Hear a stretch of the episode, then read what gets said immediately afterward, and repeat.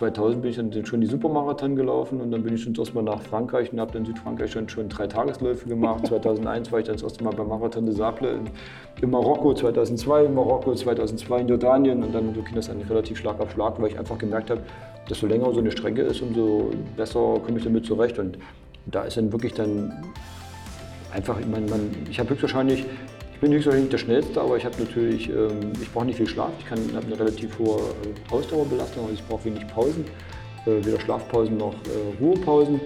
Und ich glaube, das ist halt so entscheidend, dass man das halt einfach kann und ich kann mich eben auch quälen, ohne dass mich das stört. Wenn Extremsport und sinnstiftende Projekte zusammentreffen, dann ist Guido Kunze nicht weit. Der Extremsportler schafft es mit seinen Projekten einerseits, gigantische Strecken zurückzulegen und auf der anderen Seite die Aufmerksamkeit auf wichtige Punkte in der Gesellschaft zu legen. Ich wollte von Guido wissen, wie er zum Extremsport gekommen ist, was ihn mental stark macht und wie er seine Projekte sinnstiftend füllt. Wenn du eine Frage zum Thema Mindset und mentale Stärke hast, dann schreib mir unter podcast.kachemba.de und ich werde deine Frage über den Podcast oder in einem Tutorial beantworten. Lass uns gemeinsam mentale Frische in die Welt tragen. Du kannst den Podcast mit einem Beitrag deiner Wahl supporten und dafür sorgen, dass wir werbefrei bleiben können. Teile den Podcast mit deinen Freunden und in deiner Community. Schau gerne auf meine Website unter www.kachemba.de. Dort findest du alle weiteren Informationen. Und nun ab zum Podcast mit Guido Kunze. Du hörst den Feines Mind Talk Podcast, der Podcast für deine mentale Frische. Mein Name ist Sascha Kachemba. Mich interessiert, was andere Menschen mental stark macht.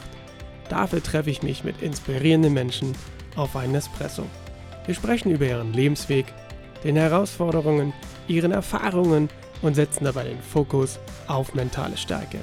Lass uns herausfinden, was sie inspiriert hat, was sie unterstützt und was sie erfolgreich werden ließ. Guido, ich freue mich, dass du dir die Zeit nimmst, dass wir ein bisschen plaudern können miteinander.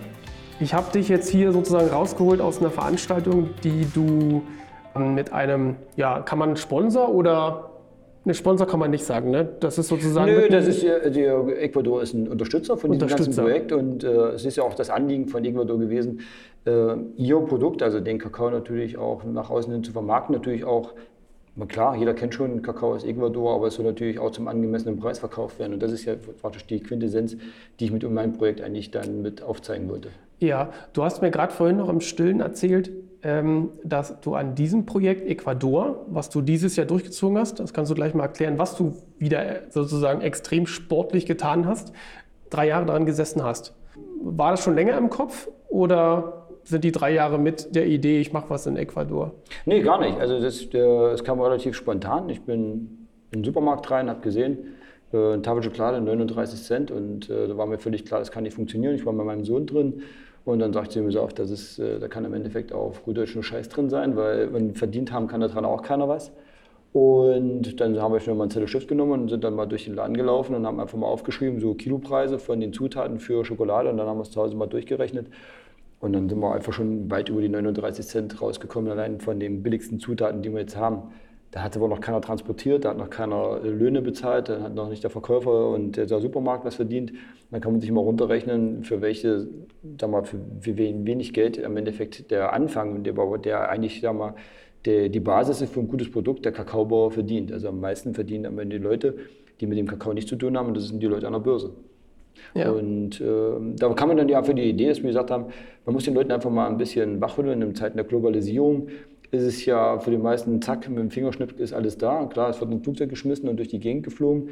Äh, wir müssen das einfach mal zeigen, wo kommt der Kakaobohne eigentlich her, wie arbeiten, wie leben die Kakaobauern. Und um das einfach mal so ein bisschen entschleunigt darzustellen, haben wir gesagt, okay, wir nehmen das Fahrrad und dann waren es im Endeffekt 50 Kilo Kakaobohnen und 7000 Kilometer, die ich äh, mit dem Kakaobohnen unterwegs war um die von Ecuador bis nach Erfurt zu bringen. Achso, also deine Grundidee war, ich fahre mit dem Fahr bist du mit dem Fahrrad runtergefahren? Nee, ich bin runtergeflogen. Wir sind gestartet an der äh, Grenze zu Peru, in Balanda, also in dem Bereich. Lag aber daran, dass es da unten eine Ausgrabungsstätte gibt, äh, in der äh, Tonschalen gefunden wurden mit ähm, Spuren von Kakao, die dann im Endeffekt in Frankreich analysiert wurden. Und dann wurde das Genom des Kakaos entschlüsselt. Und dann habe ich auf dem Rückweg natürlich dann noch in dem Institut vorbeigefahren, um einfach auch den Bogen zu schaffen zum Kakao. Und deswegen sind wir da relativ weit unten. Aber da sind wir runtergefahren und der Start war dann an der Grenze mit meinen Kakaobohnen, ging es dann los in okay. Ecuador. Alles klar, das heißt, deine Grundidee war, ich nehme das Fahrrad, weil das ist ja sozusagen so dein Mittel meistens der Wahl, wenn du deine Touren machst und hast gesagt, ich hole jetzt den Kakao einfach mal mit dem Rad ab, quasi. Die Bohnen, Die genau. Bohnen, um um dann einfach ein bisschen durch Presse, PR ein bisschen Aufsehen zu erregen und zu sagen, Leute, so funktioniert das hier eigentlich. Ja, also es geht auch weiter. Wir machen ganz klar einen Kinofilm draus. Also es gibt einen Kinofilm, ah. wir machen eine Kinodokumentation, okay. um das einfach wirklich mal zu dokumentieren, wie auch die Leute leben. Weil mhm. alleine nur, dass man zeigt, äh, wie man mit dem Kakao durch die Gegend fährt, ist jetzt klar eine Sache. Ist also auch sportlich äh, nicht ganz einfach. Es sind ja im Endeffekt, sie hat 7000 Kilometer, sind äh, knapp 100.000 Höhenmeter, also 80.000 Höhenmeter, die man zu überwinden hat. Man hat die Anden dazwischen, dann mhm. mit den Kakaobohnen. Das, ist, das Wetter ist natürlich auch nicht ganz einfach. Es ist eine sehr hohe Luftfeuchte die Höhe dazu. Also es ist sportlich schon sehr anstrengend, aber darum ging es ja eigentlich nicht. Es ging wirklich nur einfach darum, dass man einfach sagt, okay, äh, wir, wir, transportieren das mal mit dem Fahrrad und dass man natürlich dann, sag mal, ein Zugtier braucht, was es am Endeffekt auch kräftetechnisch schaffte, dann ist es natürlich auch wieder schon sehr selektiert, wer es am Endeffekt transportieren kann. Also muss man auch eine gewisse Grundkondition mitbringen, um das überhaupt äh, ja. zu bewerkstelligen. Und das heißt, du hast ein kleines Kamerateam war mit dabei oder ja, war schon relativ groß. Ja, wir haben ich habe ein Kamerateam mitgehabt. Äh, ich habe einen Kameramann, der war jahrelang bei National Geographic, also der wirklich mit Dokumentarfilmen sich auskennt. Habe auf der anderen Seite einen gehabt, der war mehrere Jahre in Los Angeles, hat äh, Spielfilme gemacht und die beiden habe ich halt zusammengebracht, damit wir dann auch wirklich eine spannende ja. Kinodokumentation ja. machen. Die beiden haben sich da wirklich unheimlich gut ergänzt, kannten sich natürlich auch. Und dadurch haben wir dann auch äh, aus meiner Sicht natürlich ein fantastisches Material. Gibt ja schon einen kleinen Trailer, also der mhm. macht da schon wirklich Lust auf mehr. Und da haben wir schon äh, Dinge, weil wir können das unheimlich gut rüberbringen, was wir eigentlich die Botschaft, die wir transportieren wollen. Weil ich sage immer gern, äh, meine Arbeit ist eigentlich das Brötchen und äh, dazwischen liegt die Botschaft und ich transportiere das Brötchen eigentlich ja, nur von ja. A nach B. Du hast ja mit, mit Extremsport, du bist ja nicht sozusagen mit Extremsport auf die Welt gekommen. Ähm, ich versuche mal so den Bogen so ein bisschen rumzuschaffen. Grundsätzlich waren deine sportlichen Ambitionen, ähm, die jetzt, sage ich mal, mehr in dieser, in dieser extremen Richtung gehen, wir haben uns ja kennengelernt, da hast du gerade hinter dir die chinesische Mauergeschichte gehabt. Ähm, die kommen wir bestimmt auch gleich nochmal zu sprechen. Aber hattest du immer die Intention, sage ich mal, einen politischen Background mit reinzubringen oder kam das so über die Zeit, wo du gemerkt hast, du kannst mehr bewegen mit den Geschichten, die du machst? Also am Anfang war das eine reine sportliche Geschichte. Ich meine, ich bin ja dann zu dem, sagen wir, zum Extremsport auch äh, relativ spät gekommen. Ich bin ja 1998 aus meinem ersten Marathon gelaufen und habe dann auch viele Läufe, sämtliche Wüsten und äh, auch äh, Radsport-Events gemacht, die ja ganz klassisch organisiert waren. Und dann später haben wir eben halt äh, eigene Projekte gemacht, meine, ob das dann nun der Wettrekord durch Australien war, also das muss man jetzt schon selber organisieren, der auch, auch heute noch Bestand hat. Aber später haben wir einfach auch gesehen, wir äh, nur alleine sportlich unterwegs zu sein, ist eine Seite, aber natürlich eine Botschaft zu transportieren, macht die Sache natürlich noch wesentlich reizvoller. Ähm, klar, man, das ist wie mit dem Training. Ich kann jeden Tag trainieren. Wenn ich natürlich auf dem Wettkampf trainiere, ist natürlich auch das Training irgendwo auch sinnvoller. Gell? Also man hat dann irgendwo auch einen Anreiz. Und genauso ähnlich ist es hier auch. Und äh, du sagst es gerade politisch, also das bin ich immer sehr, sehr vorsichtig. Also ich versuche das wirklich nicht politisch, weil der Sport, sag ich mal, ist so ein bisschen nach außen immer sehr neutral. Man kann mhm. dann doch relativ gute Türen öffnen, als wenn man dann wirklich sehr politisch an die ganze Sache rangeht. Und äh, ich versuche das auch nicht, nicht politisch zu werten, wie die Länder das dann auch so vor Ort sehen. Das muss man eben auch ganz klar sagen. Es geht einfach nur erstmal, dass man die Leute die Augen öffnet und dann einfach mal so weit kommt, dass sie sagt, ja, ich muss halt auch mal, äh, egal welches Produkt ich kaufe, auch mal umdrehen, mal eine Zutatenliste lesen und nicht nur gucken, was vorne drauf steht. Ich sollte auch Sachen einfach mal hinterfragen. Es ist ja auch ja. nicht gesagt, wenn ich ein Produkt kaufe, was exorbitant teuer ist, ob es dann wirklich besser ist. Also man mhm. muss es eben wirklich auch hinterfragen, man muss sich auch mal damit beschäftigen und äh, nicht einfach so leichtgläubig sein, nur weil die Werbung verspricht, da ist Milch drin und ist gar keine drin. Also man, das ist eigentlich mehr die Aufgabe, die ich versuche, ah, dass man die Leute einfach mal ein bisschen wachrüttelt und sagt, ja. ja, man muss einfach auch ein bisschen Verständnis mitbringen. Äh, es gibt auf der anderen Seite eben auch noch Leute, die auch mit Geld verdienen müssen und auch ganz anders leben. Und wir haben auf der anderen Seite, äh, wir wollen halt immer jung, schön und dynamisch sein und, und stopfen dann irgendwelche Sachen in uns rein und wir sehen ja, die, gerade was so Fastfood-Restaurants sind, die schießen ja wie Pilze überall hoch. Egal, in jedem Dorf gibt es hier mittlerweile so ein Ding, ähm, wo man sagt, ja, muss das eigentlich sein? Also die Leute tun immer weniger kochen, die äh, meisten Freunde sind auf Facebook, also echte Freunde haben sie kaum noch. Aber gerade Essen, wenn das jetzt mal als, als Beispiel nehmen, was mit dem Kakao nun gerade so passt, äh, genießen kommt ja von Genuss und Genuss hat natürlich auch was mit, mit Entschleunigung zu tun, mit ruhig sitzen, mit Freunden, mit Freunden was zusammen genießen, mit sich unterhalten, reden. Und das ist einfach viel, viel wichtiger. Und das ist, glaube ich, der Punkt, den wir langsam immer mehr verlernen, dass wir einfach wirklich auch unsere Freundschaften pflegen und äh, nicht nur einfach mal so pauschal, ach naja, okay, ich schicke dir mal eine Nachricht, es ist wirklich die Pflege der Freundschaft, ist, glaube ich, das, das Wichtigste, was wir eigentlich brauchen. Und äh, das ist, glaube ich, das, was auch am Endeffekt, in meinen Augen, am Endeffekt die Leute auch zufrieden macht. Und wer zufrieden ist, ist auch mental stärker. Definitiv. Ah, das ist, das ist super spannend. Ähm, spannen wir mal den Vor Bogen ganz nach vorne. Du bist, kommst oder wohnst jetzt ja auf jeden Fall in Mühlhausen. Für die, die es nicht wissen, das ist in Thüringen. Also ich wohne in, Wo ist das äh, Südharz? Ist, es- oder? ist, ist Westthüringen, also ist Westthüringen, das kann ich auch genau West- sagen, weil ja. es gibt nämlich auch, wenn man auch die Werbung sagen kann, es gibt ja äh, die VR-Bank Westthüringen und das Ja. ist nämlich dann äh, der Unschuld-Heinig-Kreis Gotha Heinig, und genau. Eisenach und das ist nämlich genau dann Westthüringen, das ist mir das Gebiet. Und, aber ich liege ja eigentlich genau in der Mitte, also ich bin ja wirklich schon äh, von meinem Heimatort Mühlhausen, sind hier nur 15 Kilometer bis zum geografischen Mittelpunkt Deutschlands, also ich liege Ja. wirklich noch mehr mittiger geht's nicht.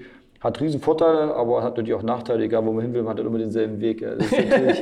äh, man hat es nie richtig weit, aber auch nie richtig nah. Ja. Aber im Endeffekt ähm, bin ich Mühlhauser Leib und äh, Bist du Seele. Ich aufgewachsen bin dort? Also wirklich- geboren, ich bin geboren in das Haus, was ich jetzt im Endeffekt auch besitze. Das habe ich auch, bin ich auch noch drinnen geboren. Also ich war einer der letzten Hausgeburten, die es ja früher schon, früher schon gab. Heute gibt es das ja wieder, aber die es mal noch gab. Ich bin ja ein klassisches DDR-Kind, da gab es das noch so den letzten Ruck. Und habe das Haus dann später von der Stadt abgekauft und gebaut. ist das da, wo der Laden drin ist? Wo Nee, das ist nicht da, wo der Laden drin ist. Ich wohne ein bisschen außerhalb, so in Ah. Richtung, ja, also im ländlichen Bereich. Also ich bin auch Hm. im Dorf in die Schule gegangen. Ich zähle zwar noch zur Stadt, aber ich war genauso im Grenzgebiet, habe ich gewohnt und da musste man halt noch im Dorf gehen. Und ja, dann hat man natürlich auch seinen, seinen Lebensmittelpunkt mehr oder weniger dann auch äh, ländlich. Wenn du sagst, also genau, du hast ja sozusagen auch ähm, dann DDR-Wurzeln und in- entsprechend eine Historie dort. War für dich dann Sport dort auch immer schon ein Thema? Ja, meine, ich denke mal, das ist ja äh, in der DDR-Zeit war das auch ein ganz anderes Thema. Da wurde Sport im Endeffekt auch wesentlich höher angebunden. Alleine schon der Sportunterricht war wesentlich äh, vielfältiger, der Umfangreicher, war wirklich mhm. umfangreicher. Es gab noch ganz andere Lehrpläne. Da musste wirklich auch im Sport ein, ein Lehrauftrag erfüllt werden. Äh, Das Sichtungssystem war ein ganz anderes. Also es wurde schon im Sportunterricht oder in der Schule wurden schon Leistungstests gemacht, wo dann einfach dann die Daten äh, hochgerechnet wurden und dann wurde eben gesagt, ja, der Guido Kunze ist äh, gut geeignet für Leichtathletik, Boxen, Judo, was ich was.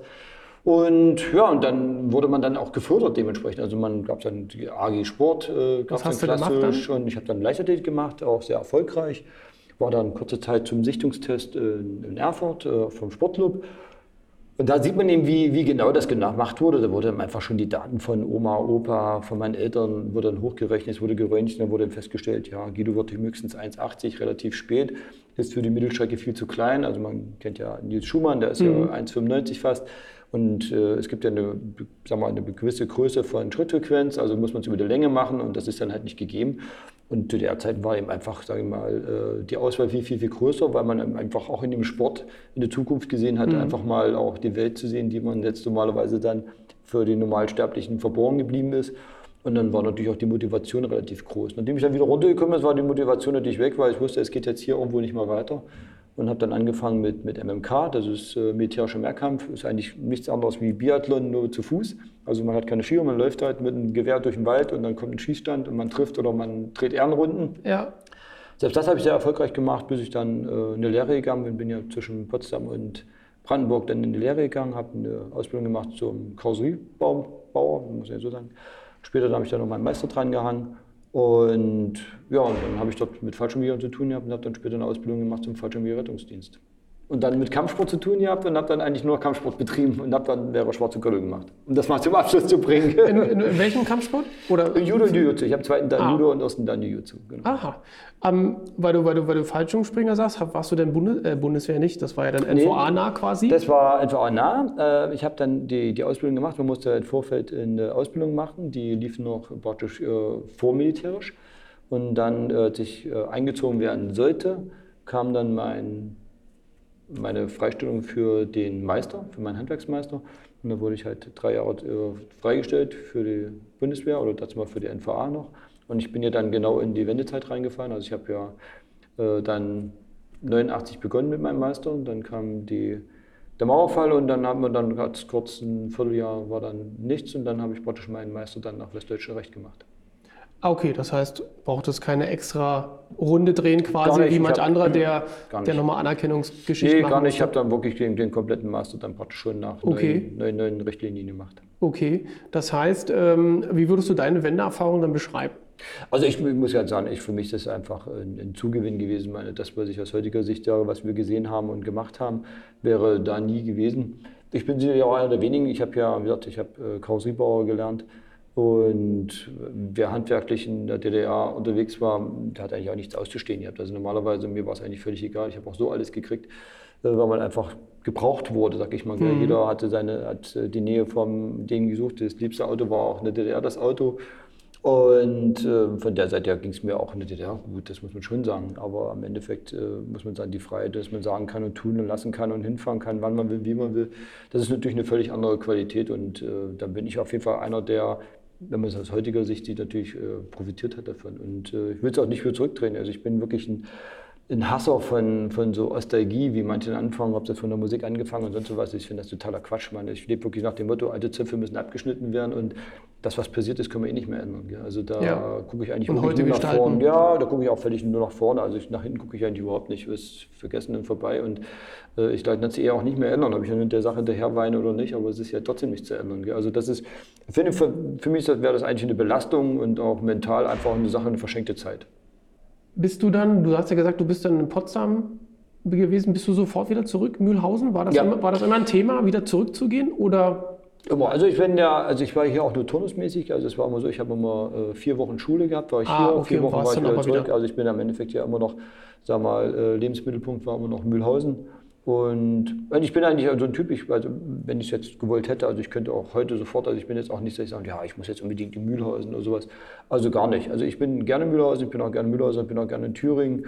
Und ich liebe auch das Kaffige in Mühlhausen. Also wenn man so viel unterwegs ist, ist man froh, wenn man dann auch mal so einen Ruhemittelpunkt hat, wo man sagt, man kennt eben jeden und äh, mhm. man kann sich da einfach frei bewegen und es geht alles so ein bisschen, sagen wir schon, so schön entspannt. Aber im Endeffekt, wenn ich jetzt äh, das sehen würde, also auch ich würde jetzt in Berlin, Brandenburg, London, also ich könnte auch überall und ich, da würde auch dann nicht keine Tränen nachweinen, da komme ich wieder genau dieselbe Geschichte. Ja, irgendwann muss man eben dann, wenn es zu weit ist, dann müssen eben die Zöpfe runter und auf geht's. Gell? Das ist wie ja. mit Haare schneiden. Ja. Also da muss man mit der neuen Frisur leben, ob man den hinterher gut findet oder nicht, aber es ist erstmal so, wie es ist. Hattest, hattest du familiär denn einen sportlichen Background oder bist du einfach, sage ich mal, tatsächlich so ähnlich wie es bei mir denn auch war, durch den Sportunterricht einfach gefordert worden und man hat sich quasi nicht gewehrt, weil man, es hat einem Spaß gemacht, sich zu bewegen? Ja, definitiv. Also ich bin ja auch so der typische, äh, derjenige, der in der Familie den Durchschnitt äh, wieder bringt. Gell? Also die anderen machen nichts, der andere macht alles und dann stimmt der Durchschnitt wieder. Und genauso ist das bei uns auch. Karosseriebau, hast du da drin noch gearbeitet? Oder ja, hast du lange. nach der Wende dann den Switch gemacht zum, zum, zum Laufsportladen nee, oder irgendwie so? Ich habe äh, noch mehrere Jahre eine eigene Kfz-Werkstatt gehabt. Hast eine eigene gehabt? Und die habe ich auch, ja, die haben wir lange und erfolgreich gehabt mit einem Partner zusammen, haben dann noch einen Angestellten und äh, war auch gut. Aber ich hatte eben den, den, wirklich dann immer mehr Leute, die einfach aus, äh, sag mal, in dem Extremsportbereich gibt es jetzt auch nicht viele Trainingspläne, es gibt auch nicht viel, was mit Ernährungsplänen, auch äh, trainingswissenschaftlich gibt es da wirklich sehr, sehr wenig. Endet, sag ich mal, alles so irgendwo beim Marathon. Und wenn man sich natürlich mit sehr stark auseinandersetzt und in dem Bereich, sagen wir auch, mit vielen Fachleuten und äh, Profis dann zu tun hat, da hatte ich eigentlich schon immer ein sehr gutes Händchen damit, äh, sehr vielen guten Leuten zusammen zu sein. Und dann bringt man natürlich dann eine Erfahrung mit, man bringt ein gewisses Wissen mit und dann wird das auch immer von vielen Leuten dann irgendwo dann angezapft und abgerufen. Und dann irgendwann mir dachte, okay, das kann man natürlich dann auch äh, richtig machen, damit auch Geld verdienen. Und das war einfach dann der Punkt. Ich habe dann die den Laufladen schon parallel laufen lassen zur Werkstatt. Den hatte Gabi, also meine Frau, meine jetzige Frau, das war noch meine Lebensgefährtin, äh, der tagsüber gemacht. Ich habe die Laufbandanalysen dann später gemacht, habe ja auch zwischendurch ähm, so ein Sportinstitut gearbeitet, auch für Leistungsdiagnostik, sodass ich da auch den, den Background hatte, dass ich ja sagen kann, das, was ich erzähle, das hat auch Hand und Fuß und nicht nur, weil ich es äh, mal gelesen habe in einer Zeitschrift. Und ja, dann haben wir halt gesehen, das könnte funktionieren. Und das ist natürlich immer ein, Sprung ins kalte Wasser, wenn man vorher, sage ich mal, den Laufladen da mal einfach nur so mitlaufen lässt und sagt, okay, was da rauskommt, ist jetzt nicht ganz so dramatisch. Ja. In der Werkstatt wusstest du, was du verdienst, da war das Geld eben einfach auch da. Und dann gibt man das die Sache auf, dann tut man natürlich erstmal eine ganze Zeit lang subventionieren und hofft, dass es dann auch irgendwann aufgeht und geht dann in, auch in Gewinn über. Und das war halt gut so. Meine, Im Endeffekt sagt man dann immer, ja, hätte ich viel früher machen sollen, aber das ist ja halt auch wie überall. Es muss halt aber äh, die Zeit, die muss einfach ranreifen und dann passt einfach die Konstellation zusammen. Und war im Endeffekt zurückblickend natürlich dann auch richtig, dass wir es so gemacht Wann haben. Wann habt ihr dann den Switch gemacht? In den 90ern noch? Oder? 2005 haben wir den Laden aufgemacht, also 2005 was. Ah. Bis dann habe ich die Kfz-Werkstatt noch gehabt. Also ich habe vorher noch angestellt gearbeitet, habe dann von äh, 2000 bis 2006 habe ich dann noch die Werkstatt gehabt, also sechs Jahre. Und habe dann äh, 2005 dann mal den Laufladen aufgemacht und ab ähm, 1. 2007 war ich dann praktisch dann voll mit in dem Laufladen drin. Ah, okay. Und ähm, um da auch die Kurve zu kriegen mit dem, du hast gesagt, den Marathon, den ersten hast du wann gemacht? 1998. 98. Das heißt auch ein Stück weit später nach der Wende, nach der Wende quasi. Hm, wie, wie hat es dich dahin getrieben nach all diesen sportlichen Ausflügen, die du so gemacht hast? Warum ist das übrig geblieben? Quasi? Das war eigentlich, eigentlich war das auch nur Zufall. Ich habe äh, in Bad Blankenburg ist ja bei uns hier der Landessportbund tätig, wo auch dann die Ausbildung zum Trainer gemacht wird. Und ich habe einen äh, Trainerschein gemacht für Judo und hatte dann vorher schon den Übungsleiter und habe dann halt Trainingsgruppen gehabt und dann, wenn wir das ein bisschen weiter ausbauen können, habe ich dann einen Trainerschein gemacht und dann habe ich einen, einen auch aus Mühlhausen kennengelernt, den, der hatte in einem anderen Verein Judo betrieben, ist auch zehn Jahre jünger wie ich oder noch ein bisschen mehr wie zehn Jahre jünger wie ich. Ja, dann erzählte mir seine Eltern laufen dem dann äh, Marathon und Rennsteig und ich meine, klar, als Thüringer kennt man natürlich auch den Rennsteiglauf, aber gab für mich jetzt auch nie einen Grund, da durch den Wald zu rennen und da den Rennsteig zu laufen.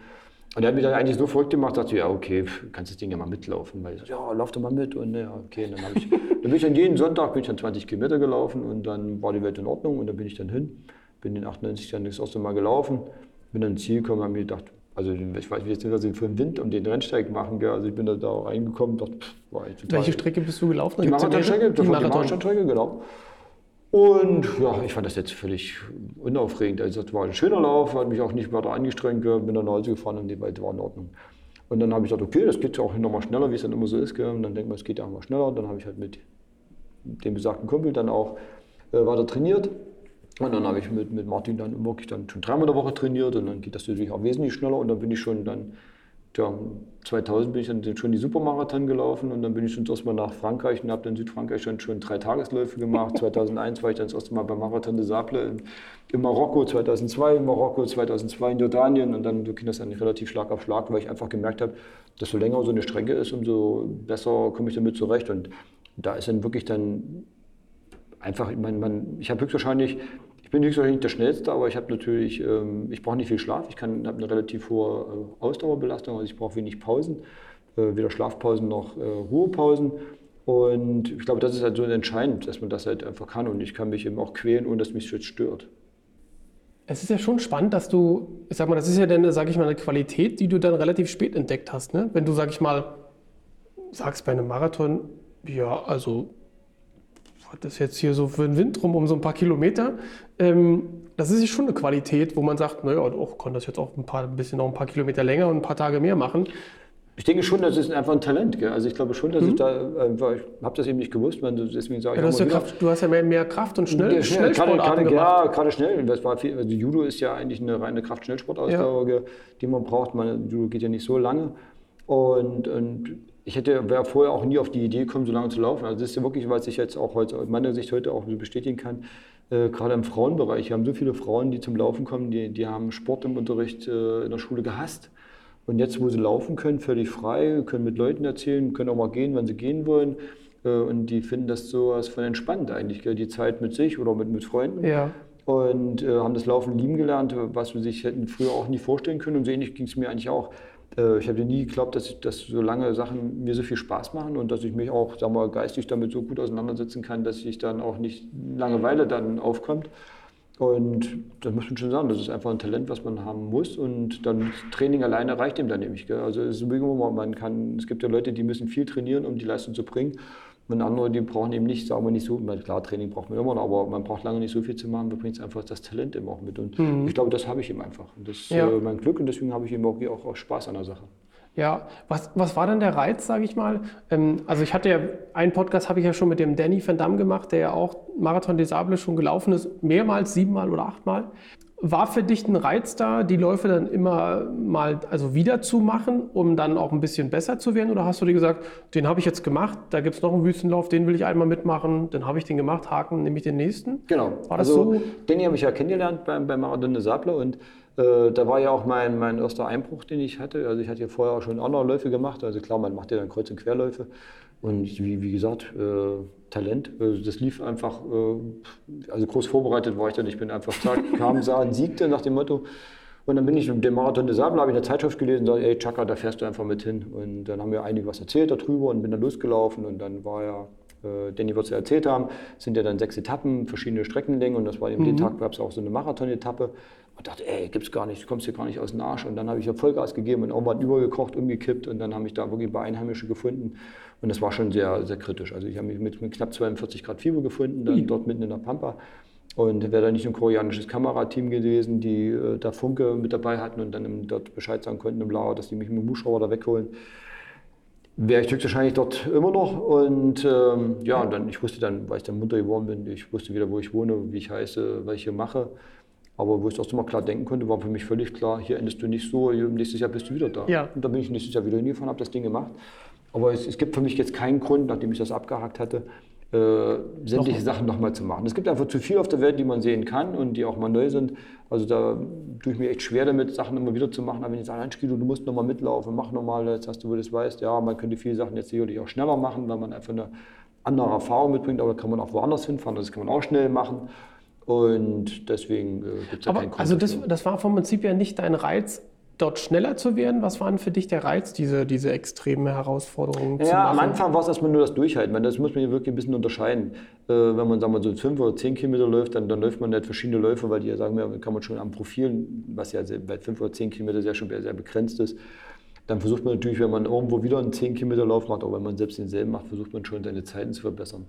Im Extrembereich, was jetzt eben auch gerade Marokko, Jordanien sind, was ja dann Non-Stop-Sachen sind, dann äh, ist das mit, sagen wir, die Hauptaufgabe, wenn man da hinkommt, äh, durchzukommen. Und das Gute ist ja, bei solchen Veranstaltungen, wenn man dann durchkommt, ist man schon mal nicht mal der Schlechteste, weil man schon relativ gut ist, weil man ja äh, im Schnitt immer so 25 Prozent Auswahlquote hat. Und wenn man dann noch sagen wir, ein relativ gutes Talent mitbringt, dann ist man schon mal in dem ersten Drittel, obwohl man jetzt sagen wir, sich nicht da tierisch gequält hat. Und wenn man sich noch ein bisschen quält, dann ist man schon mal unter Umständen in den Top Ten, also relativ mhm. zügig.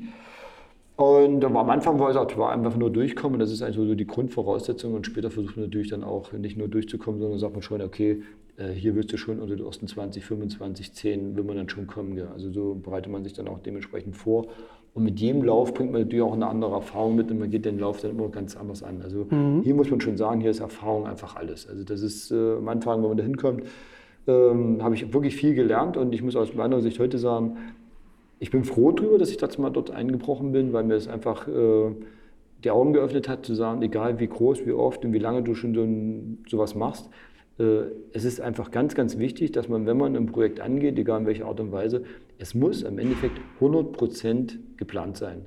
Egal in welcher Art und Weise, weil man weiß ja, wenn man dort vor Ort ist, wenn man 80% im Endeffekt durchzieht, ist es dann schon ein guter Schnitt geht man natürlich nur mit 80 Prozent ran, bleiben mir wahrscheinlich noch 60 übrig. Und wenn ich dann wieder 60 noch runterrechne, dann sage ich, okay, 50-50 ist natürlich eine schlechte Konstellation, irgendwo hinzugehen und dort eine gute Leistung zu bringen. Und deswegen war ich einfach froh und auch dankbar darüber, dass ich Glück hatte, dass mir weiter nichts passiert ist. Aber dass es mir passiert ist, äh, fand ich auch eigentlich als, als Glückssache. Ja, eine ähnliche Erfahrung konnte Danny dann auch beschreiben, dass eigentlich ein großer Einbruch ähm, das Wichtigste war, was er dann hatte. Also das war sozusagen seine beste Erfahrung quasi, genau, also weil er einfach sagen, daraus dann lernen konnte. Man lernt wirklich daraus, was man aus äh, Niederlagen natürlich dann äh, auch was lernen muss. Gell? Also das ist immer so viel. Es gibt ja Leute, die, die haust du dreimal auf die Fresse und haben immer noch nicht gelernt. Gell? Und andere, die, die schaffen es schon beim ersten Mal. Das ist natürlich dann auch ein Talent, das man hat, wenn man ein bisschen länger braucht, um was zu verstehen. Aber ich glaube, das ist die Grundvoraussetzung, dass man einfach äh, nicht jetzt einfach äh, an sich zweifelt und sagt, okay, ja, das ist nichts für mich oder das kann ich nicht oder warum auch immer, sondern dass man wirklich auch eine, eine vernünftige Analyse betreibt und sagt, mhm. warum bist du jetzt hier gescheitert? Ja. Und dann geht man natürlich die Sache auch neu an und dann, äh, ich glaube, das ist das, was viele Leute machen, wenn mir dreimal am Tag was runterfällt, dass dann andere sagen, ja, warum fällt mir das immer runter? Und dann fangen sie an, dich an sich zu zweifeln. Und ich glaube, das ist das Schlimmste, was man irgendwie machen kann. Dann sage ich, okay, es gibt Leute, die lassen fünfmal am Tag was fallen. Na gut, bin ich mit, mit drei noch gut im Schnitt. Also man kann den Tag sich auch schlecht reden oder auch schön reden. Und ich glaube, das muss man eben auch können. dass man einfach äh, immer positiv an die Sache rangeht. Und ich glaube, das ist meine größte Eigenschaft, die ich habe. Äh, für mich gibt es keinen schlecht. Also ich, mich kennt auch kein Mensch schlecht gelernt. Wann fing es dann an, dass du eigene Projekte gemacht hast? Das waren ja jetzt alles organisierte Läufe, die jetzt, sage ich mal, mehr der sportliche Extremreiz für dich wahrscheinlich waren. Wann kam der Punkt, wo du. Also 2007 war es das erste Mal, oder 2008, nicht 2007, 2008, als ich die Tour de France non-stop gefahren bin. Das habe ich ja dann schon unter dem Motto gestellt, gegen Doping. Also das ging ja dadurch, dass ja 2007 hat die ARD, ZDF die Berichterstattung eingestellt wegen mhm. der Dopingproblematik und der O-Ton aus der Presse war, die Streckenlänge ist viel zu groß, also äh, deswegen müssen die Leute oder die Radfahrer leistungssteigende Mittel nehmen. Da habe ich gesagt, das ist eigentlich totaler Quatsch. Mit der Länge hat das nichts zu tun, sondern das Tempo. Man, es ist natürlich auch die Presse, die will immer alles schneller, höher und weiter haben. Aber im Endeffekt, wenn die Leute clean arbeiten sollen, können sie natürlich nicht besser sein wie ein Pantani, der bis zu den Augenlidern voll mit Dope war. Und dann habe ich gesagt, das, äh, sagte, den Beweis kann ich einfach antreten, ich setze mich drauf und lasse die Profis elf Tage Vorsprung und dann überhole ich die noch und bin noch eher in Paris wie die. Und so habe ich es dann noch gemacht. Und das habe ich mit einem Verein gemacht. Der Verein heißt die Blaue Banane, Kampf gegen, gegen Doping. Und das kam auch unheimlich gut an. Also im Endeffekt habe ich ja dann äh, eine Akkreditierung gekriegt, dass ich zwei Stunden vor den Profis alleine auf der Champs-Élysées meine, meine Runden drehen durfte in Paris. Und das ist ein Ritterschlag und äh, das ist echt für jeden Radfahrer der nur ein halbes Verständnis für Radfahren hat, der kann wirklich vorstellen, das ist Gänsehaut-Feeling, wenn man ganz alleine, das, die ganze Straße ist voller Zuschauer schon und man fährt ganz allein auf den Triumphbogen zu. Da muss man schon sagen, das ist kurz vorm Einpinkeln. Also das ist schon ja. Hm. Und äh, sag mal, war das, war das eine, eine, sozusagen erstmal eine Idee aus der Lameng, wo du gesagt hast, ey, komm, pff, das zeige ich denen? Oder, oder war das denn schon, wo du sagst, das ist ein ganz konkretes Projekt für mich. Nee, das war schon ganz konkret. Das haben wir wirklich auch gut geplant. Also wir haben uns ja die Strecken angeguckt, wo ist das. Wir haben auch äh, geguckt, wie weit äh, ist es wirklich realistisch machbar, wann werden die Leute zu überholen. Äh, wann ist das machbar? Ist es überhaupt machbar? Selbst wenn man jeden, also ich bin ja klar, klar, Tag und Nacht gefahren, aber die Profis fahren natürlich auch einen ganz anderen Schnitt, gell? das muss man hinaussehen, aber da muss ich natürlich gegenhalten, als ich hier Alp d'Huez hochgefahren bin wäre ich immer noch im Mittelfeld gelandet, obwohl ich ja ständig gefahren bin mit meiner Zeit Alp d'Huez hoch. Also so ist es ja auch nicht, dass ich da äh, nur durch die Gegend gefahren bin wie ein Tourist. Und, äh, aber das war schon, schon konkret geplant und das war auch für, für mich eigentlich auch eine, wichtiges, eine wichtige Geschichte, weil ich finde es immer so ein bisschen schlecht. Der Radsport wird immer so ein bisschen so runtergezogen, dass, als ob das der einzige wäre, wo äh, mit leistungssteigernden Mitteln gearbeitet wird. Obwohl es natürlich nur relativ einfach ist, dort nachzukommen, weil die Profis natürlich dort sechs, drei Wochen äh, am Stück da sind drei Wochen am Stück da sind. Mhm. Und äh, dann lässt sich das natürlich auch äh, einfach kontrollieren. Gell? Und wenn ich natürlich, was ich, ein, sag ich mal, nur ein Istaf-Turnier habe gell, muss dann nur mal 800 Meter laufen, dann bin ich halt da und bin wieder weg. Ja. Und wenn ich Glück habe, hat mich keiner kontrolliert. Also dann hast du, hast du das Projekt quasi, sage ich mal, so ein bisschen, ich, das, ich adaptiere das jetzt noch mal ein bisschen wie, wie das Race Across America gemacht. Das heißt eigentlich Tag und Nacht fahren. Also genau. sozusagen ein Team, was sich versorgt und dann immer genau. nur ein genau. bisschen geschlafen und dann Ganz genau. wieder weiter. Also das war schon genau, ah. genau so. Ähm, man musste natürlich dann gut planen, wo kann man Klar. essen, wo kann man trinken, wann fahren wir los, wann fährt man nicht los. Also es war schon mhm. ganz genau so wie Race Across America. Und äh, das Jahr danach, 2009, habe ich ja dann äh, Australien gemacht. Das war wieder äh, zwar mehr ein ja, schon ein eigenes Projekt, habe ich ja den Weltrekord gemacht, der heute noch steht, für die schnellste Zeit durch Australien, von Sydney nach Perth. Und dort habe ich dann schon zusammengearbeitet mit den Rotaris und dann war ja das Polio-Jahr und ähm, die Rotaris haben das mal aufmerksam gemacht, dass es immer noch Polio gibt weltweit und dass äh, Polio auch im Endeffekt nicht ausrottbar ist, sondern sobald einer mit Polio wieder ins Land kommt, dann kann man das natürlich auch wieder sofort in jedem Land, auch in Deutschland, wieder aufflammen lassen. Mhm. Und unter diesem Projekt haben wir dann auch die Tour gestellt und äh, selbst da haben wir jetzt schon äh, in, sage ich mal, einen Auftrag erfüllt, äh, nicht nur in sportlichen, sondern auch äh, in wissenschaftlichen. Wie ist es dazu gekommen, dass, es, dass du immer sozusagen irgendwie so einen Link gekriegt hast für, für eine Aufmerksamkeit? Also manchmal, es gibt ja so, es gibt ja auch, meine, klar, wenn man immer mehr Sachen macht, auch relativ erfolgreich macht oder schon erfolgreich macht, äh, kommen natürlich auch einige Leute auf einen zu. Es gibt das eine Seite und dann kann man das abwägen. Andere Sachen, die man, man recherchiert ja auch und dann fällt dann ja auch auf, dass es halt so ein Polio-Jahr so bestimmte Jahr ist und man sagt, okay, das kann man natürlich auch, die Aufmerksamkeit, die man eh schon hat, kann man natürlich auch nutzen, um auch noch einen sozialen Zweck damit zu erfüllen. Gell?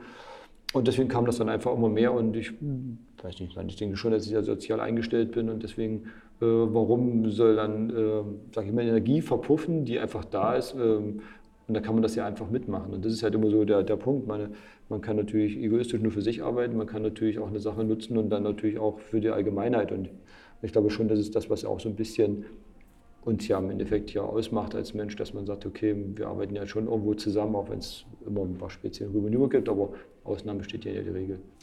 Hast du die Projekte immer schon mit dem, mit dem Hinblick gehabt, dass du dir Sponsoren oder ähnliches suchst? Oder hast du am Anfang gesagt, ich schaue, ob ich es finanzieren kann und mache es auch alleine? Also wir haben am Anfang Sachen äh, allein finanziert, äh, teilweise zumindest. Äh, ansonsten arbeite ich eigentlich schon sehr, sehr lange mit, mit Sponsoren zusammen. Also oft am Anfang mit sehr vielen regionalen Sponsoren, die es an sich eigentlich gut fanden. Da ging es eigentlich gar nicht darum, dass die sagen, ja, wir geben Guido jetzt Geld oder wir wollen halt eine Werbung oder was ich was. Wir wollen. Die haben es einfach gesagt, ja, ist eine tolle Geschichte, wollen wir dabei sein. Und sag ich mal, Guido ist ein netter Typ und äh, das Geld ist hier nicht, ist nicht verbrannt, sondern ist wirklich mhm. gut angelegt.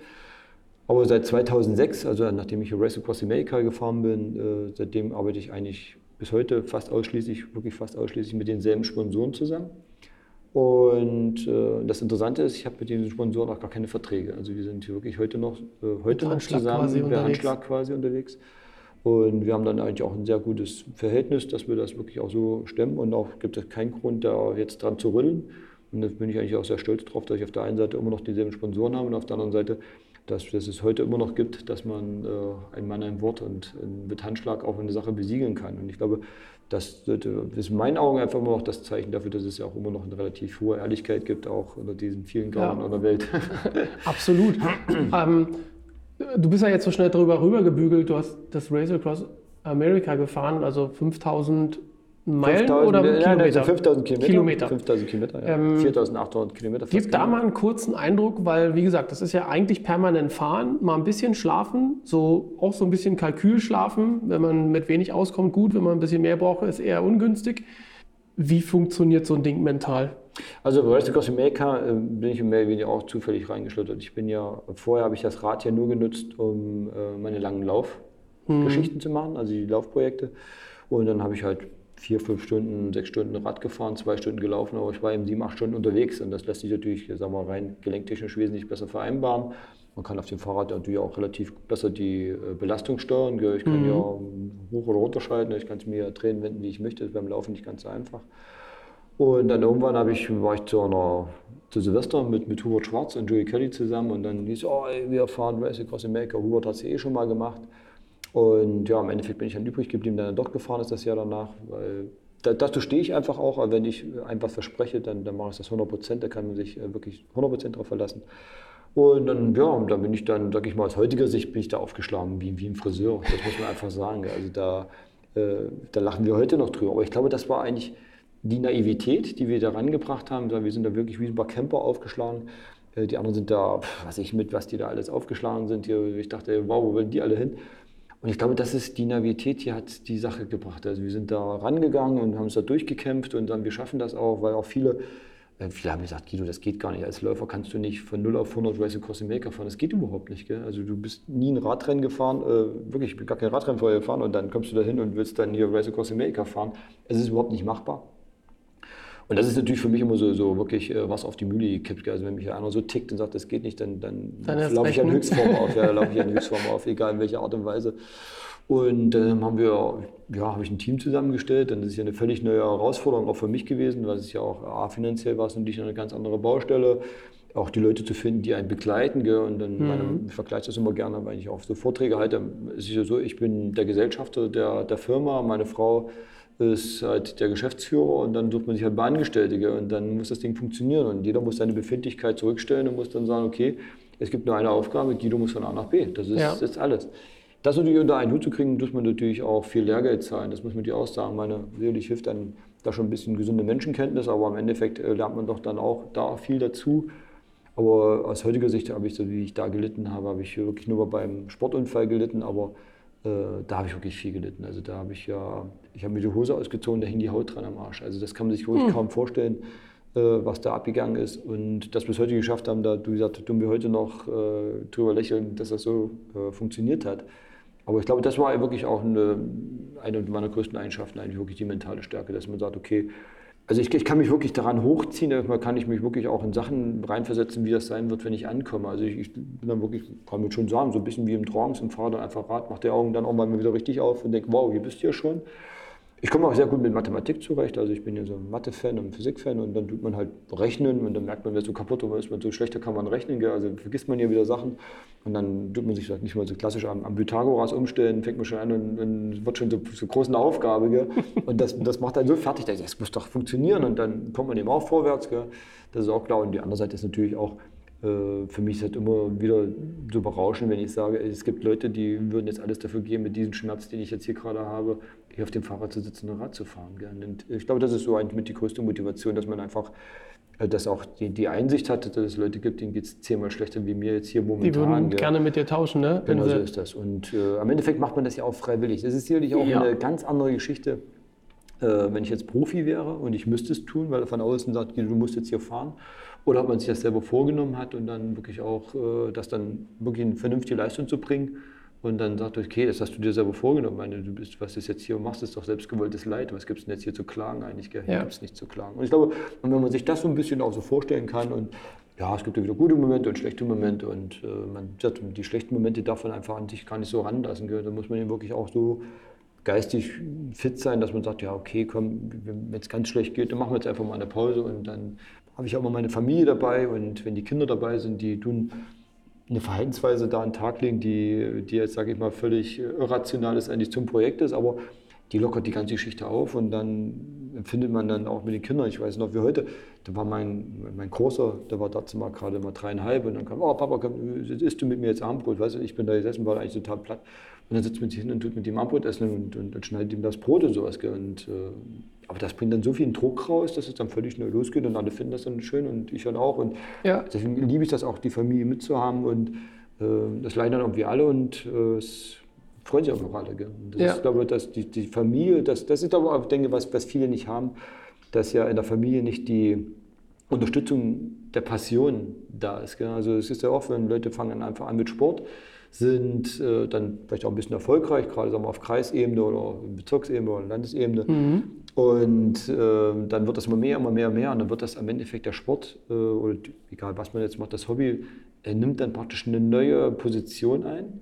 Und das ist ein neuer Stress. Das ist halt, äh, der ist zum Arbeitsstress, kommt dann noch der Stress äh, mit dem Sport. Ich muss, muss, muss. Also es fehlt dann einfach nur noch der Spaß daran und dann leider natürlich auch das Familienleben, die Frau wenn die, oder der Mann, je nachdem, wie rum das ist die können die, die Leidenschaft des Sportes oder des Hobbys nicht, nicht mitteilen. Und dann lebt man sich einfach auseinander. Und dann hat man natürlich dann zu Hause, natürlich kommt, dann ist der Stress zu Hause vorprogrammiert, dann äh, ist, das Training ist, dann macht dann keinen Spaß mehr, weil man schon denkt, oh, wenn ich nach Hause komme, dann ist ja schon der Sackhang wieder da. Und wenn das nicht gegeben ist, dass die Familie im Endeffekt eine Einheit bildet, ich glaube, das ist die große Voraussetzung, äh, um da überhaupt erfolgreich zu sein und mental die Stärke mitzubringen, wenn, wenn die Familie eine Einheit bildet. Ähm, für mich jetzt noch interessant, dadurch, dass wir uns zu dem Zeitpunkt kennengelernt haben, wo du die ähm, Tour mit, äh, über, über, die chinesische Mauer gemacht hast. Was hattest du da sozusagen mit im Gepäck an, an, an Message? Hm, es waren 40 Jahre deutsche-chinesische diplomatische Beziehungen ah. in diesem Jahr, ja. Und das war eigentlich der, der Punkt, wo wir gesagt haben, wo ist jetzt der Ansatzpunkt? Und das waren, wie gesagt, gerade die 40 Jahre. Und wir haben das ja kulturell gestaltet. Also es war ja sehr schwierig, daraus ein sportliches Event zu machen, sondern es musste halt ein kulturelles Objekt sein. Und dann haben wir halt äh, den, den National, wir haben ja den, den Heinig bei mir vor der Tür und das ist ja ein UNESCO-Naturerbe.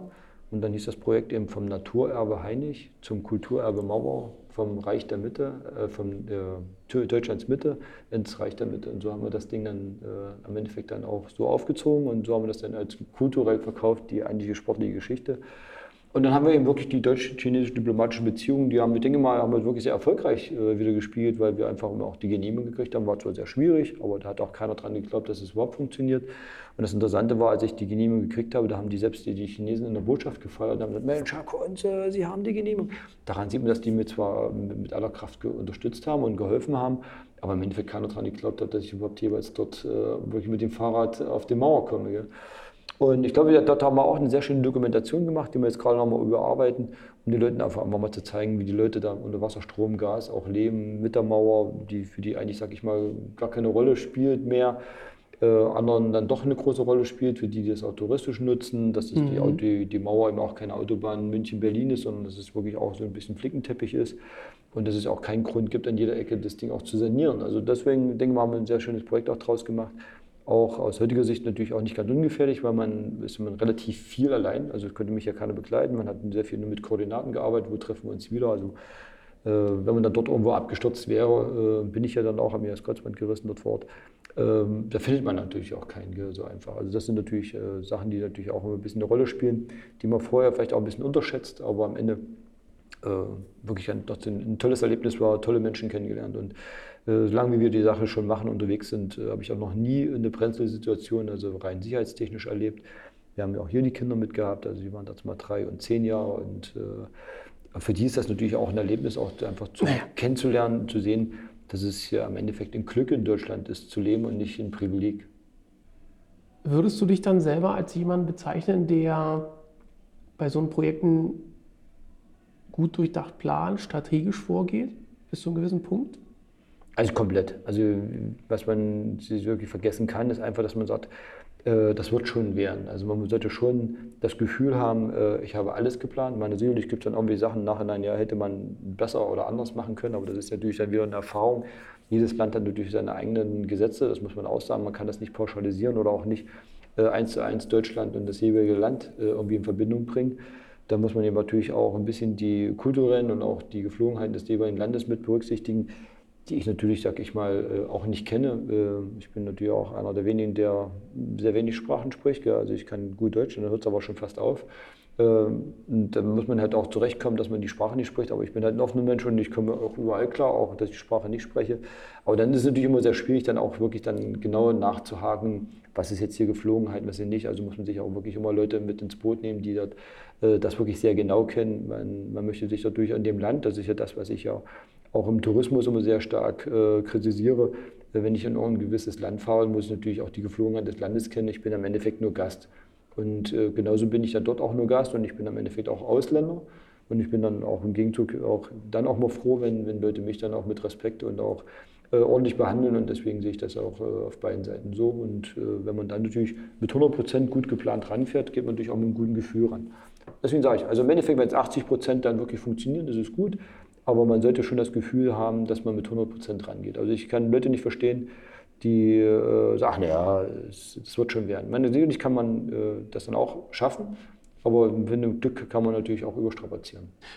Bist du dann jemand, der von sich heraus her dann gut in der Lage ist, ein, ein Team zu bilden? Ja, da bin ich eigentlich, ich glaube, ich bin ein guter Entertainer. Also man, hm. muss die, man ist ja so auf einer Seite, man muss das Team gut zusammensetzen. Man muss natürlich auch das Team bei Laune halten, das ist natürlich auch klar. Also im Endeffekt ist es ja ähnlich wie im Beruf. Ich vergleiche das ja gerne auch bei meinen Vorträgen, dass ja der Sport und der Beruf eigentlich fast das, genau das Gleiche ist. Der Unterschied nur ist, äh, im Sport gibt es nur, ich habe es geschafft oder ich habe es nicht geschafft. Und im Beruf kann ich natürlich jahrelang hintümpeln und am Ende doch pleite gehen. Gell? Also ist natürlich dann, äh, und man kann natürlich auch wieder, wieder rauskommen und kann es auch nochmal schaffen, das würde man natürlich auch sagen. Aber im Endeffekt äh, ist es schon so, dass man äh, das Team auch gut bilden können muss. Das ist echt eine Grundvoraussetzung. Ich glaube, da gehört ein bisschen Menschenkenntnis dazu. Und man muss natürlich die, die Leute natürlich bei, bei Laune halten. Mhm. Man muss natürlich die auch äh, alle mit Respekt behandeln. Äh, ich sage mal, das ist wie gesagt, wie im Beruf ist, äh, geht es dem, wie es immer so heißt, geht es dem Chef gut, geht es auch mir gut. Und so ist es hier auch. Meine, die Leute opfern sich auf, die geben alles. Und das ist natürlich auch die andere Seite, wo man auch ich wieder die mentale Stärke erhole, wo ich sage, Mensch, ich habe hier draußen ein Team, die ruppen sich hier einen auf gut deutschen Arsch für mich auf. Und äh, ich will jetzt hier abkacken, das geht überhaupt nicht. Gell? Also da muss man mhm. wirklich, wirklich, wirklich, dann gibt es ja nicht mal den, den Grundgedanken, dass ich hier wirklich aufgehe, weil ich auch nie gehabt habe, nie, nie, nie einen Gedanken gehegt, äh, irgendeine Sache einfach freiwillig aufzugeben. Und äh, ich glaube, das ist schon das Wichtigste, dass man ein gutes Team bilden kann und dass man das Team am Endeffekt gut führen und am Endeffekt auch gut bei Laune halten können muss. Unabhängig von deiner Familie, gab es andere Menschen, ähm, sag ich mal, die dich auf deinem Weg begleitet haben, grundsätzlich? Hattest du sowas wie Mentoren, an denen du dich so ein bisschen gerieben hast? Hm, aber dann nur die ersten zwei, drei Jahre, denke ich mal. Dass man, am Anfang hat man, äh, habe ich äh, Leute gehabt, äh, ich den Ebert Frixe zum Beispiel fällt mir sofort ein. Das war, sag ich mal, so ein bisschen mein Ziehvater.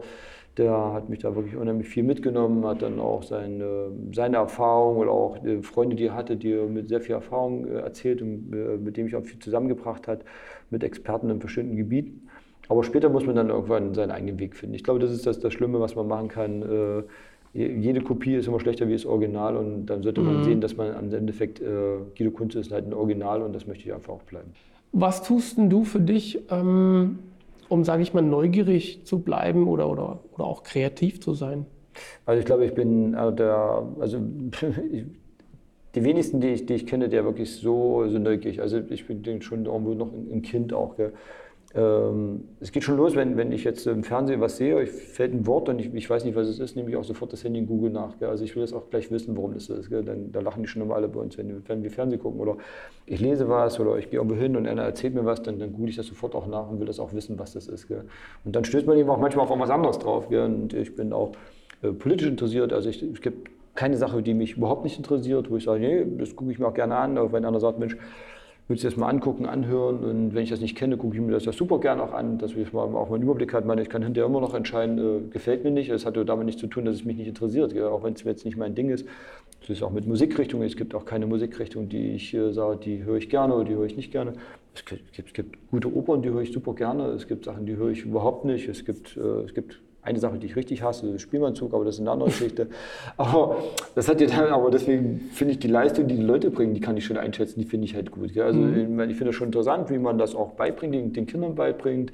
Also das gibt dann schon Sachen, die ich dann schon gut finde, aber ich muss es jetzt persönlich nicht, nicht so gut finden, aber ich bin die Neugier dass äh, ich setze mich heute noch hin und gucke die Sendung mit der Maus. Also ich finde das einfach äh, spannend, wie das auch erklärt ist und dass es wirklich so erklärt, wie man es so gerne hat, wie bei Forrest Gump. Gell. Das erklärt mir mal, wie wenn man jetzt ein, ein Kind ist. Gell. Und so ja. finde ich das wirklich äh, wichtig. Und ich glaube, man muss die kindliche Naivität, die muss man einfach auch so ein bisschen behalten. Sicherlich bin ich da auch ein bisschen in einer glücklichen Lage.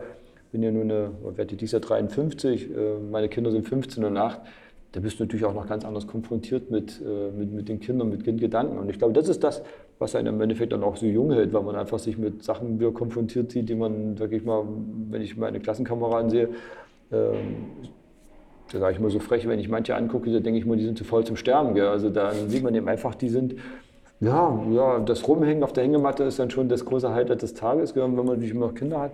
Die wollen eben, oh los, wir wollen ins Bad, wir wollen Fahrrad fahren, wir wollen dies, wir wollen das machen. Dann kommst du mit aufs Trampolin, ja, mach mal Überschlag, mach mal dies und mach mal das.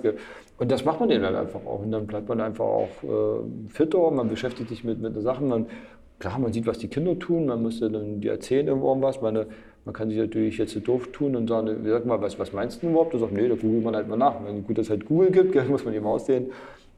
Aber ich bin wirklich auch interessiert auf allen Gebieten. Also wenn mir einer was erzählt von der Firma, von irgendwas, fahre ich dann nämlich gerne und gucke mir das auch an, wie ja. das funktioniert. Kannst du dich denn in so Sachen verlieren?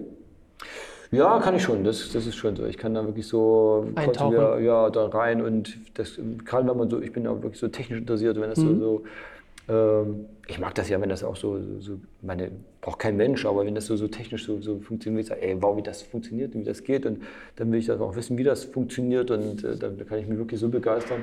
Und da, ey, das, das könntest du dir auch zu Hause kaufen. Also, aber wo ich dann sage, ja, ich brauche es nicht. Also ich kann dann schon entscheiden, weil ich denke, aus vielen Projekten, die ich gemacht habe, habe ich einfach gelernt, dass man zu Hause viel zu viel Müll hat und den gar nicht braucht. Aber ich finde das schon gut und ich finde auch, dass die es muss ja, dass ich glaube, ich will auch sagen, ja, es gibt Sachen, die sind äh, einfach und ich finde auch gut, dass die einfach funktionieren.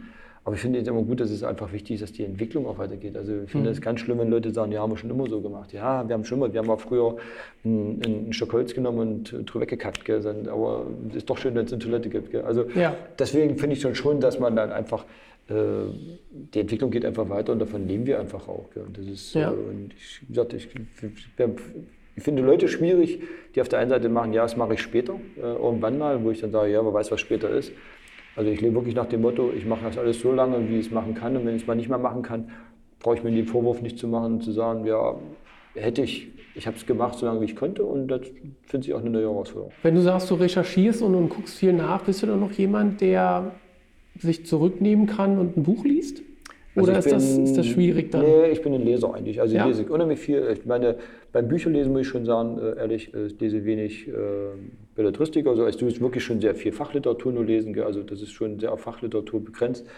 Aber ich habe äh, vom Wohnzimmer über Küche bis ins Schlafzimmer überall liegt bei mir Literatur. Ich lese wirklich meistens zwei, drei Bücher auch parallel. Also ich im Wohnzimmer Gibt es einen Tipp, den du hast jetzt spontan, wo du sagst, das ist ein Buch, was ich total empfehlen kann? Nee, eigentlich gar nicht, weil es wirklich sehr, sehr, wirklich sehr Fachliteratur ist. Okay. Also ich, Fach heißt bei dir dann also Fach, es geht von, von Sport, oder? Medizin, also wirklich okay. alles, was ich eigentlich, sagen wir so, mhm. hinten raus auch brauche. Das geht wirklich von Trainingsstörungen durch, das geht mhm. von äh, Bücher, die auch mit, mit Kardiologie, also wirklich auch mit, mit Sportmedizin, sagen wir schon sehr hohen Niveau äh, zu tun hat. Und dann fange ich eben auch an, klar, da muss ich eben auch relativ viel, viel googeln, weil manche ja, Wörter kenne ich nicht mehr. Und wenn man es dreimal gemacht hat, dann findet man, kennt man das Wort dann auch. Und das ist wirklich schon so teilweise so, wenn ich, mein Vater ist jetzt im Krankenhaus, wenn ich da manchmal hingehe, äh, dann, dann gucken die schon, die, die Ärzte und sagen, ja, sind Sie ein Kollege? Dann sage ich, ja, weil ich das Verständnis mitbringe. Gell? Und dann habe ich, halt, dann, dann habe ich auch noch eine Laufgruppe, aus dem Krankenhaus raus ist und dann hat man natürlich mit den anderen zu tun. Und deswegen denke ich schon, dass ich mich wirklich, was mit Medizin, Trainingsstörung und auch äh, mit Ernährung zu tun hat, unheimlich äh, auskenne. Ich habe einen guten Freund, der ist im Institut für Sporternährung in Bad Nauheim, also mit dem habe ich sehr viel zu tun. Und das sind eigentlich auch so, das sind meine Schwerpunkte, mit denen ich mich eigentlich auch auseinandersetze. Ich meine, klar, ein gutes Buch gibt es natürlich auch, aber den lese ich dann doch schon mehr, wenn ich mal irgendwie in Urlaub bin und dann greife ich auch so ein Ding aus dem Regal raus und denke, wow, ein schönes Buch. aber das ist jetzt, jetzt speziell ein Buch kaufe, was jetzt ganz normal, sage ich mal, ein Krimi oder sowas ist eigentlich, eigentlich gar nicht ja. Habe ich früher schon eher gemacht, aber heute beschäftige ich mich wirklich dann eigentlich mhm. nur noch mit äh, speziell, ob das nun mit dem Rad zu tun hat oder eben mit Wattsteuerung, egal mit was. Versuch es doch nochmal, du hast deine Talentengabe, hast ja schon mal ein bisschen zwischendurch erwähnt, aber versuch es doch nochmal zusammenzubringen, was du jetzt für dich glaubst, was dein größtes Talent, deine größte Gabe ist. Also mein größtes Talent ist einfach, dass ich mich selbst unheimlich gut motivieren kann und Sachen, die ich mir selber vornehme, äh, geistig wirklich auch so vor meinem inneren Auge habe, dass es für mich gar keinen, keinen Grund gibt, hier in irgendeiner Art und Weise aufzugeben. Das ist, denke ich mal, und meine größte Gabe ist, dass ich wenig Schlaf brauche. Also ich schlafe ja im Schnitt immer nur vier Stunden. Also das ist eigentlich völlig ausreichend. Und deswegen stürzt mich auch nicht, wenn mal so ein, so ein Projekt ist und ich, ich kann immer nur zwei Stunden oder nur eine Stunde am Tag schlafen. Dann reicht mir meistens auch schon so ein Powernapping von einer Minute oder zwei Minuten. Also das ist dann schon völlig ausreichend. Die mache ich ja teilweise auf dem Fahrrad. Also viele, die mit mir schon mitfahren, für die ist das immer völlig... Äh, irrational, wie das überhaupt funktionieren kann. Ich liege da im Kopf nur auf dem Lenker, wenn die Beine wegsacken, weil man dann eben so in eine Schlafphase kommt. Dann werde ich halt auch wieder runter gell? Ja so und dann setze ich mir das Fahrrad und kann weiterfahren. Ja. Das kann ich dann noch relativ lange. Also ich habe ja mal den Rennsteig hin und her gelaufen. Das waren ja 340 Kilometer, die ich am Stück gelaufen bin.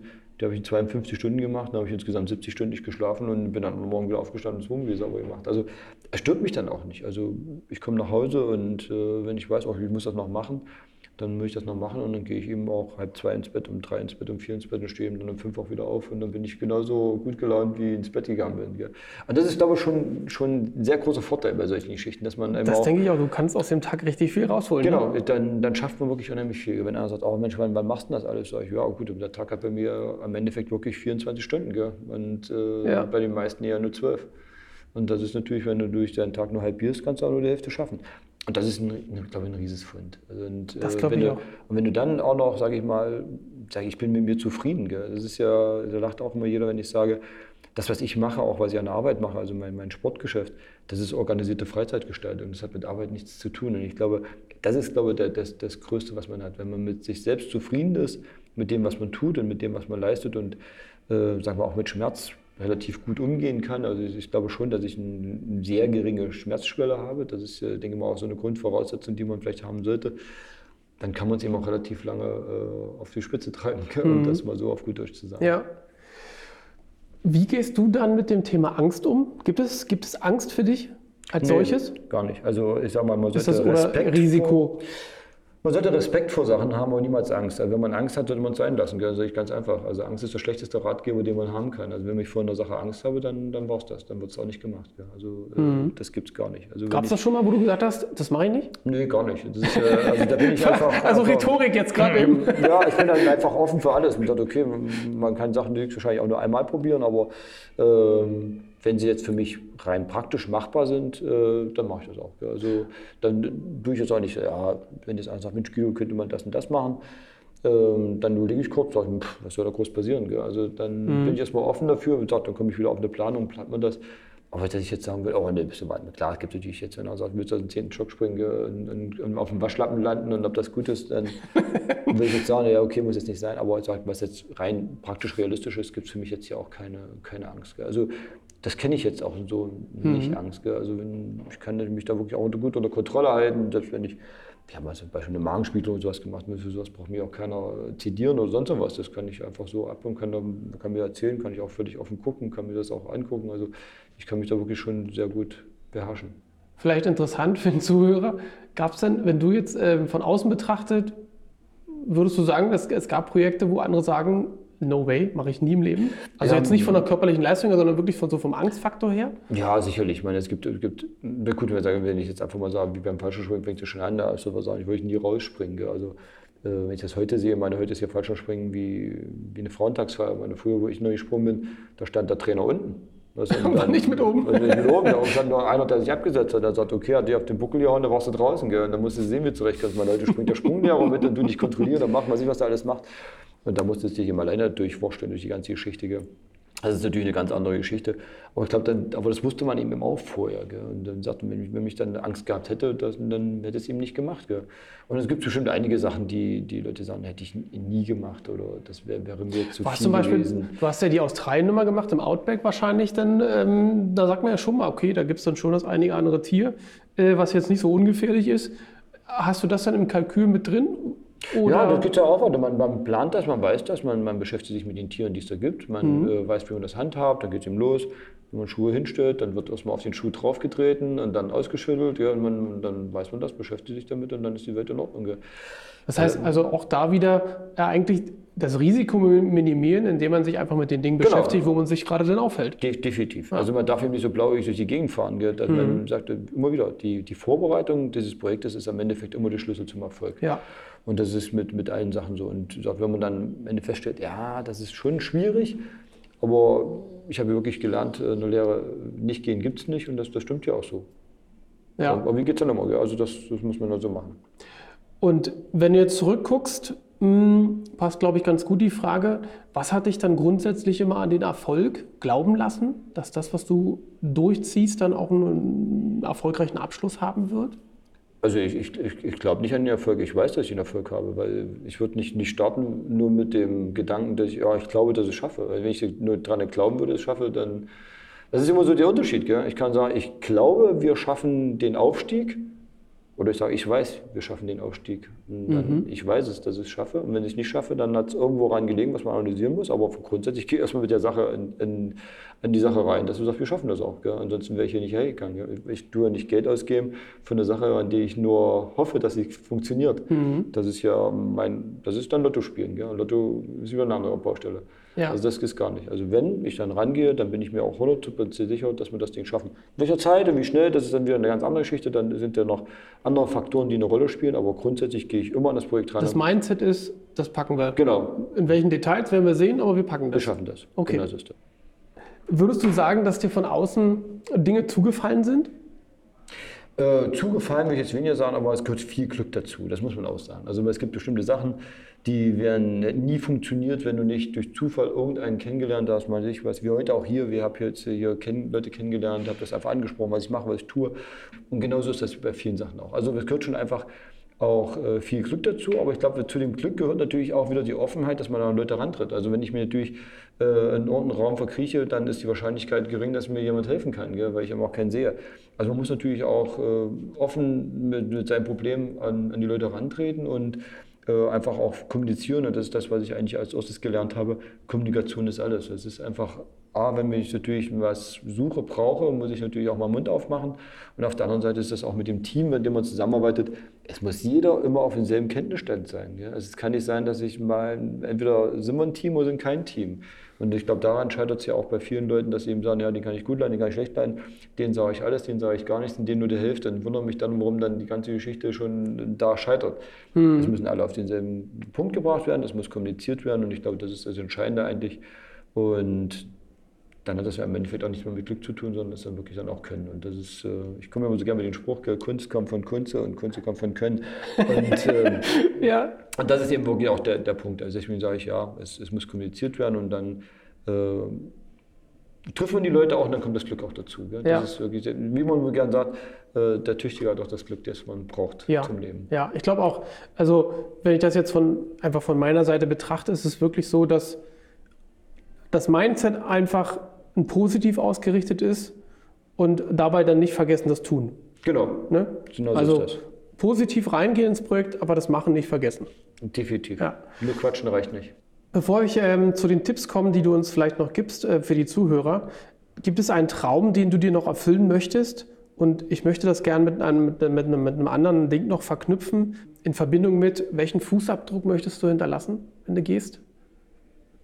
Also das Wichtigste für mich eigentlich, dass, äh, wenn ich wirklich irgendwann mal gehe, geht ja jeder mal irgendwann, dass wirklich meine, meine Kinder dann einfach sagen, ey, das ist echt toll gewesen, was ich mit meinem Vater erlebt habe, was ich mitgenommen habe, äh, dass er uns überall mit hingenommen hat und äh, wir einfach wirklich die Möglichkeit hatten, äh, das sehe ich schon unter Luxus, dass wir das alles zusammen erleben durften. Und ich glaube, das ist eigentlich wichtig, dass man dann nicht hofft, dass genau das, was ich meinen Kindern mitgegeben habe, die dann einfach an ihren Kindern weitergeben. Und ich glaube, das ist ja die Entwicklung, die wir brauchen als Menschheit, dass jeder am Endeffekt ja ein kleines Stückchen mitgibt und dass mehr man mitgeben kann. Umso großflächiger das ist, umso mehr kann natürlich dann auch weitergegeben werden. Und ich glaube, das ist eigentlich so mein Wunsch, dass wirklich die im Nachhinein ob die, die Kunst kennen, ist eigentlich scheißegal. Aber das Entscheidende ist eigentlich, dass meine Kinder äh, einfach wirklich so viel mitgenommen haben und sagen, ja, das hat mein Vater gemacht und das gebe ich auch weiter. Das hat ein bisschen was auch mit Tradition zu tun, denke ich mal. Mhm. Weil viele Leute halten sich ja heutzutage auch noch fest an Traditionen und Tradition ist eigentlich auch wichtig. Das ist ähnlich wie, wie der Glaube an, an Gott oder auch die Kirche. Man, beten kann man ja überall, aber ich muss aber es ist wirklich interessant, wenn Leute wenn es ihnen richtig schlecht geht und gar keinen Ausweg haben, sind selbst Leute, die nie an Gott geglaubt haben, dann fangen dann an mit ne? Beten, ne? dann glauben sie halt. Und ich glaube, das ist halt sehr wichtig, dass man das so ein bisschen mitgibt den Kindern einfach auch den, den Glaube an das Gute und dass man dann da, sage ich mal, so ein bisschen der Schmied für, für ihr weiteres Leben war und dann im Endeffekt dann auch sie das weitergeben können an ihre Kinder. Das ist, glaube ich, das Entscheidende. Ja. Das ist, äh, was ich wirklich gern möchte. Okay. Und jetzt vielleicht zwei oder drei mentale Tipps von dir, die dir immer helfen? Also das Wichtigste für mich ist eigentlich äh, die Familie. Ich glaube, das ist das, was, was, was mir, ich, könnte, ich kann alles Mögliche machen, aber wenn ich nicht das Gefühl habe, dass meine Familie mitgenommen wird oder meine Familie die, die meine, meine Projekte mitträgt und, und voll dahinter steht und auch die Unterstützung meiner Familie, dass die auch mit in dem Projekt aufgehen und das Gefühl, dass die auch wirklich sagen, wir sind jetzt hier nicht das, das Anhängsel und wir müssen das jetzt machen, wo sie eigentlich wissen, es ist wie das Team. Am Endeffekt heißt es immer nur Guido Kunze. Also es fragt ja kein Schwein. Äh, die anderen, die müssen eine irre Arbeit leisten. Die haben einen übelsten Job. Deswegen rede ich auch immer nur von, von wir, weil das am Endeffekt, auch wenn ich als Protagonist der Einzige bin, auf dem Fahrrad sitzt, aber ohne Team würden, können die mich ja am langen Arm verhungern lassen. Aber das ist entscheidend. Für mich ist eigentlich, egal wie man es dreht und wendet, es, die Familie steht an erster Stelle. Die Familie muss bei den ganzen Sachen immer mitgenommen werden. Die muss es mittragen. Und äh, das Wichtigste ist, egal was man im Leben vorhat, es muss im Endeffekt vernünftig geplant sein. Also es ist wirklich die Vorbereitung jedes Projektes ist das Entscheidende und das am Ende das Ausschlaggebende. Und da muss man einfach äh, ansetzen. Da sind viele, viel zu viele Leute, die einfach nur aus einer Biertischlaune irgendwas versuchen, die tun sich A, selber nichts Gutes und meistens der Familie auch nichts. Ja, das ist gut, das ist perfekt. Schließen wir mal den Bogen, weil wir ja heute bei der Veranstaltung hier sind. Du hast ja heute sozusagen ein kleines Get-Together gehabt mit, mit der Botschaft von Ecuador. Richtig. Ähm, du hast ja auch gesagt, es wird eine Dokumentation darüber geben. Was sind da jetzt noch so die nächsten Schritte von dem Projekt oder ist es abgeschlossen? Das Projekt an sich ist eigentlich abgeschlossen. Also was wir eigentlich vorhatten, das, das haben wir, sag ich mal, filmisch gesehen im Kasten. Aber ich finde, so ein Projekt es endet ja nicht nur mit, dass man wieder da ist, sondern man versucht natürlich, äh, das auch weiterzuführen. Das finde ich immer sehr, sehr schwierig, wenn man Sachen macht, einfach anschiebt. Ähm, das, was ja so klassisch überall gemacht wird. Es gibt eine Finanzierung für ein, äh, für ein, für ein Projekt und dann im Endeffekt gibt keiner mehr Geld, obwohl so ein Projekt am Endeffekt vielleicht noch zwei, drei Jahre noch ein bisschen unter Hilfe, Unterstützung bräuchte, um dann einfach auch selbstständig auf den Füßen zu stehen. Und genau dasselbe machen wir auch. Wir arbeiten jetzt hier einfach weiter. Wir wollen sehen, dass wir weitere Produkte aus Ecuador hier nach Deutschland kriegen. Wir wollen sehen, dass wir äh, die Handelsbeziehungen zwischen Verbraucher oder auch Lieferanten aus Ecuador und Deutschland gegeneinander, dass man sagt, okay, wir können nach da liefern, wir können nach hier liefern, wir können sehen, dass wir Schüleraustauschprojekte in, äh, langsam in, in Fahrt bekommen. Weil für mich ist ja völlig klar, äh, der Weg aus einer Krise oder der Weg überhaupt aus der Armut ist halt nur Bildung. Und äh, da muss man halt sehen, dass wir da auch hier ein bisschen mit unterstützen und was wir machen können, das, das versuchen wir einfach. Und dann gucken wir jetzt einfach mal so auszuloten, wo kann ich jetzt hier mit eingreifen. Man, ich bin ja nur nicht auch nicht, äh, der das meiste Geld hat, aber ich habe einen relativ guten Background und dann versuche ich halt wirklich äh, einfach mein Wissen und meine Bekannten und äh, was ich wirklich tun kann, hier einfach weiterzugeben und sehen, was wir hier, wie lange wir zusammenarbeiten können. Das, das mache ich auf jeden Fall. Und ich finde, das habe ich auch versprochen. Wir haben selbst auch mit anderen Ländern, wo ich schon war, da haben wir neue Projekte angeschoben, die laufen immer noch und geht immer noch weiter. Also ich habe eigentlich äh, viel zu viel zu tun und viel zu wenig Zeit, trotzdem ich äh, wenig schlafe. Und ich mache das einfach gerne, weil ich dann einfach sage, ja, das ist halt ein, ein Geben und Nehmen. Und äh, Wobei ich dann wieder auch noch auf der, der Mensch bin, sagt, es ist mir eigentlich völlig egal, was ich zurückbekomme. Äh, ich habe es versprochen, ich mache es einfach. Und vielleicht früher oder später denkt er vielleicht dran und sagt, ey, scheiße, den hast du nie Danke gesagt. Gell? Also das trifft ja, ja irgendwann, trifft es einen dann immer wieder. Man trifft sich ja im Leben zweimal. Und wenn es, wie ich am Raum sterbe, wird ich deine Scheiße, der könnte da mir so oft den Arsch gerettet und jetzt habe ich nicht mal Danke gesagt. Aber dann muss er mit dem Leid natürlich dann alleine zurechtkommen. Ja. Und das, das beruhigt mich dann wieder. Hast du eine ungefähre Ahnung, wann die Doku rauskommt oder wann sie ausgestrahlt werden wird wahrscheinlich? Es gibt ja äh, zwei Sachen. Also es gibt ja einmal die über die ARD von Planet Wissen, die äh, einen Mehrteiler bringen wird. Der wird auf jeden Fall dieses Jahr noch kommen. Okay. Und äh, der, die Dokumentarfilm an sich wird etwa Ende Januar soweit fertig sein oder im Januar schon in die Kinos geht, das ist jetzt noch schwer zu Wollt sagen. Wollt ihr Kino machen? Wollen wir Kino machen, ja. Wir haben das wirklich auch, äh, deswegen auch in absoluter höchsten Auflösung gemacht, die momentan machbar ist. Also mhm. wir haben ja alles in 4K gefilmt, sodass wir das auch wirklich in der Art und Weise rüberbringen. Und wir haben wirklich auch schon das Interesse, also ich habe das schon ein bisschen vorgefühlt, das ist ja auch immer so, meine, man mhm. kann ja äh, schwer äh, jetzt schon groß nach draußen gehen, wenn, wenn man nichts in der Hand hat. Es gibt jetzt momentan schon einen Trailer, der Trailer wird aber speziell nochmal aufgearbeitet jetzt. Und äh, ja, dann gehen wir halt nach außen und äh, wir haben aber auch schon äh, Interesse äh, von Fluglinien, die gerade mhm. ja, Südamerika ansteuern. Die würden das auch gerne ins Sportprogramm mit aufnehmen. Also von der Seite haben wir eigentlich auch sehr gut äh, schon äh, Rückmeldung, dass wir das auch gut vermarkten können. Da wir aus diesem Geld, was wir dann wieder rückverdienen, also nach Abzug aller Unkosten, ist ja dann machen wir ein Schüleraustauschprojekt mit dem Rotaris zusammen. Also das Geld mhm. wird hier nicht irgendwie eingeschränkt, sagt, ich verdiene mein Geld in meinem Laden, also ich muss jetzt hier kein Geld verdienen. Also wir können das schon komplett wieder ausgeben irgendwo, dass man sagt, okay, wir machen das so lange, bis hier nichts mehr da ist. Das packen wir auf jeden Fall alles in die Shownotes. Es gibt ja immer schön nach dem Podcast, äh, Podcast die Shownotes, dass die Leute wirklich auch dann das verfolgen können, ja. was, wir, was du machst vor allen Dingen. Und ähm, gerade bei so Projekten ähm, umso mehr ja. schauen wir dass, wir, dass wir von all den aktiven Projekten irgendwie mal gucken, dass wir eine Liste machen und das entsprechend da Ja, dann gibt es ja auch immer Leute, die auch Ideen haben, die sagen, ja, können wir machen. Ich meine, ich komme auch wirklich viel aus Ideen raus oder Leute, die äh, da auch schon Leute kennen, die man sagt, Mensch, kannst du mit denen genau. in Verbindung setzen oder, oder, oder. Also das, das, da kommen wir wieder auf die Sache mit dem Glück. Das hat nicht immer mit, mit, auch nicht, nicht immer mit Glück zu tun. Da muss es natürlich auch dementsprechend gut kommunizieren und da haben genau. wir das, was ich vorher gesagt habe, ohne Kommunikation funktioniert das eben auch nicht. Gell? Meine, ja. Das heißt nicht umsonst, tu Gutes, eine Red drüber, ansonsten ist es ja auch schwierig. Gell? Also es muss am Endeffekt auch schon irgendwo auch Leute mit ansprechen, die sagen, ja, würde ich auch gerne machen und tun. Manche brauchen dann auch so ein bisschen einen Anschub um einfach zu sagen, ja, das ist eine Sache, die ich äh, befürworte und auch gerne unterstützen würde. Und da hilft manchmal ja wenig mehr wie, wie viel. Also wir, wir machen es ja dann schon klassisch, wie der Staat das macht. Es ist besser von vielen Leuten wenig zu nehmen, als von wenig Leuten viel. Gell? Und dann, dann geht es halt besser. Ja, super. Guido, letzte Frage. Hat nichts mit Extremsport zu tun. Bist du eher ein Espresso oder ein Teetrinker? Ein Espresso. Also es gibt zwei Sachen, für die mache ich fast alles. Das ist für Kaffee und für Eis. Okay, jetzt auch für Kakao. Jetzt auch für Kakao. Also, ist, also, Kaffee, also der Kakao passt ja eigentlich immer so zu dem Eis, weil das ist wirklich ja. so, so eine Geschmacksrichtung, die passt echt irre zusammen. Also Kaffee, Kakao und äh, Kaffee, das ist wirklich so ein, also wenn wir unterwegs sind, äh, also ich kenne in meinem Trainingsgebiet jede Eisdiele. Also das, äh, das ist super. Dann kenne ich auch jeden Kaffee, wie der ist, ob der gut oder schlecht ist. Und so ist das auch, wenn wir fahren. Also egal welche Tour wir fahren, die wissen alle, wir haben immer Autos, wo auch Tiefkühler drin sind, das Eis drin ist. Also das, das gibt es nie dass wir ohne, ohne Eis oder was unterwegs sind. Da bin ich auch, meine, der Kaffee macht mich nicht munter. Also ich kann Kaffee trinken, kann mich hinlegen und wieder aufstehen, wieder Kaffee trinken, wieder hinlegen. Also es juckt mir eigentlich herzlich wenig. Ähm, aber die Assoziation der Pause, gell, die ist mhm. über den Kaffee eben einfach gegeben. Deswegen da komme ich wieder auf das Genießen. Also ich kenne Leute, die haben eben immer noch den klassischen Filterkaffee, den man ja heutzutage nicht mehr braucht. Dann trinke ich lieber keinen Kaffee, dann komme ich wieder doch wieder auf den Tee, weil dann selbst der schlechte Tee schmeckt immer noch besser wie der schlechte Kaffee.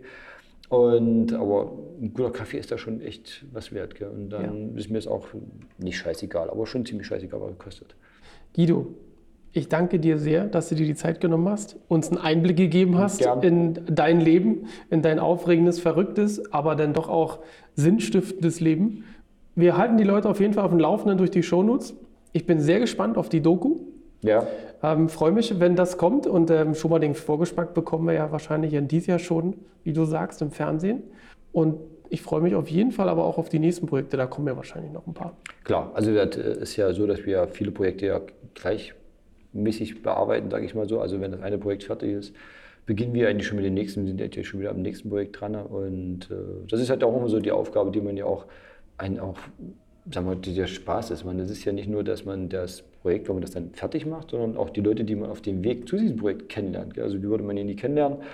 Und wenn man natürlich jetzt, wie gesagt, zweieinhalb, drei Jahre oft an diesen Projekten arbeitet, dann wird, entwickelt sich wirklich schon eine gute Freundschaft auch mit den Leuten. Mit denen hat man ewig Kontakt, weil man ja wirklich sehr, viel mit denen zu tun hat. Und selbst jetzt hier der Botschafter von Ecuador, ich anrufe, oh, hey Guido, und die sind ja schon alle begeistert.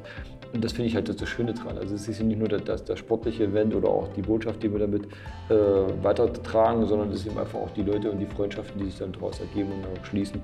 Und das ist halt das Schöne eigentlich auch dran. Ja, schönes Schlusswort. Ich danke dir, Guido. Gerne. Bis demnächst.